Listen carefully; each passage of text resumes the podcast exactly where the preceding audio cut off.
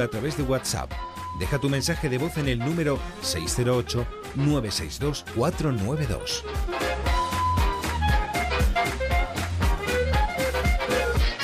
Y después de la brújula de la economía, nuestra próxima parada, estación Punta Norte. Javier Cancho, buenas noches. ¿Qué tal, María? Buenas noches a todos. En el capítulo de hoy, la noche en la que Bob Marley fue tiroteado.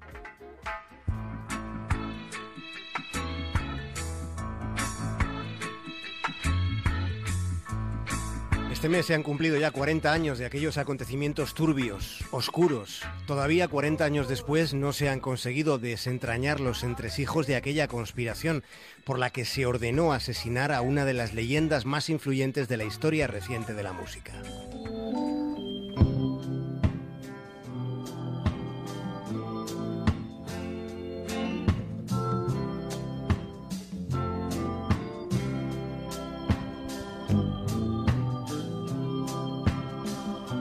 Aquella noche de diciembre del 76, la luna estaba en cuarto menguante. Los sicarios que entraron en la casa de Bob Marley proyectaban sombras cortas.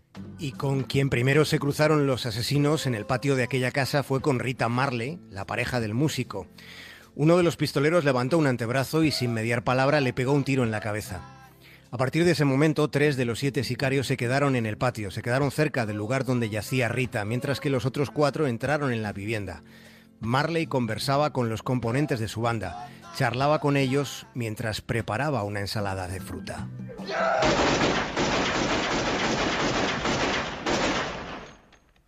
Los sicarios vaciaron sus cargadores sobre los músicos. Las paredes quedaron llenas de agujeros, la cocina estaba salpicada de casquillos y gotas de sangre. Había gotas, pero también había charcos de color rojo. En total se dispararon 87 balas. Sin embargo, aquella noche de diciembre de hace 40 años, nadie murió en la casa de Bob Marley.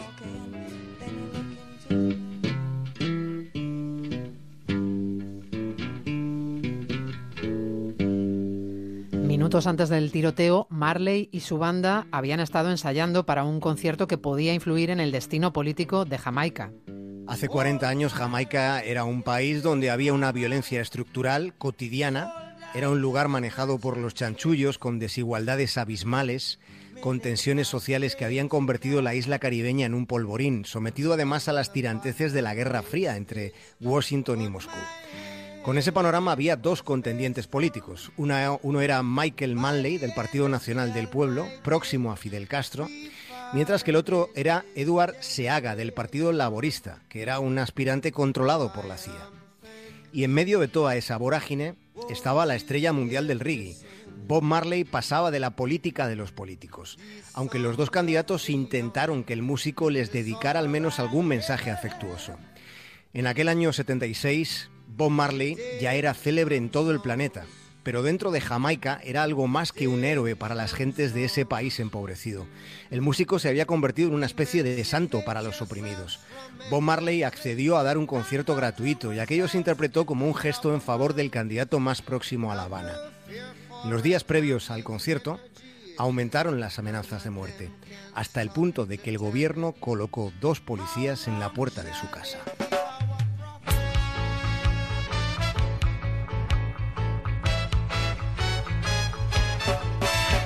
Sin embargo, aquella noche, en el momento en el que llegaron los sicarios, ninguno de los dos policías estaba en su sitio.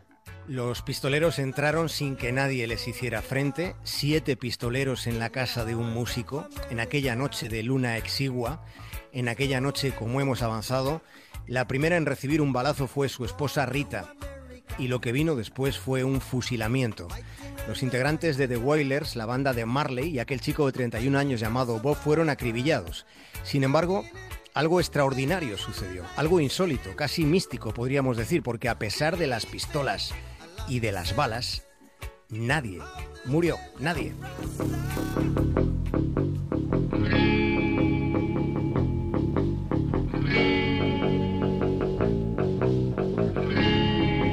De las 87 balas que fueron disparadas, solo una alcanzó a Bob Marley, pero ese proyectil le entró por el pecho. La trayectoria pasó a solo dos centímetros del corazón.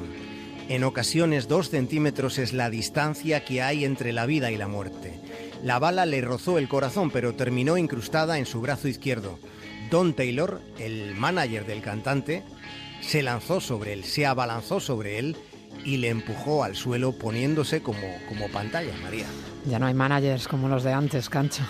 No los hay y, resultado de, aquella acción eh, fue que Don Taylor recibió cinco disparos en el abdomen. Además de un tipo muy valiente, Don debía ser un tipo muy fuerte porque no se murió de aquel trance en el que el vientre le quedó como un queso gruyé. Pero más increíble todavía resultó el caso de Rita Marley. La bala que le dispararon a la cabeza quedó atrapada entre el cuero cabelludo y el cráneo. Le entró de forma oblicua.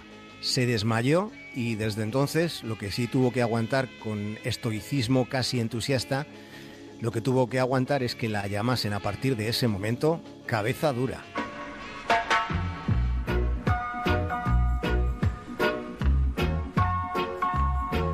Dos días después del tiroteo, el concierto se celebró. Se celebró, vaya que sí se celebró. Bob Marley apareció en el escenario con el pecho y el brazo vendados. Aquel instante fue un momento exultante. Bob Marley miró a los 80.000 seguidores que se juntaron allí en aquella noche mágica, única. Les miró y se puso a cantar. Cantó durante más de una hora después de que los médicos no le hubieran recomendado ninguna. Y a su lado a su lado estaba Rita, danzando, moviendo sus caderas con la cadencia del reggae y llevando, simbólicamente llevando, la bata del hospital. El intento de asesinato inspiró lo que la revista Time considera el mejor álbum de la historia de la música durante el siglo XX. Ese álbum lleva el nombre de Exodus.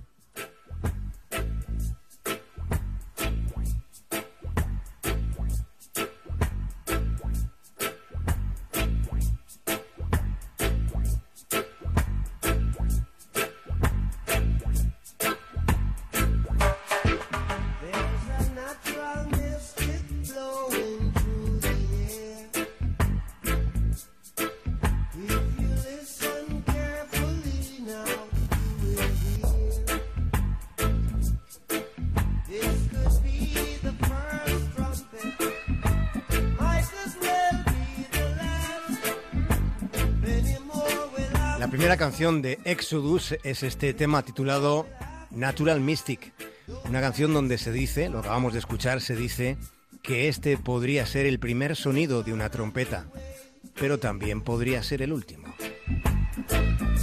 Hasta mañana, Cancha, un abrazo. Un abrazo, María. Chao.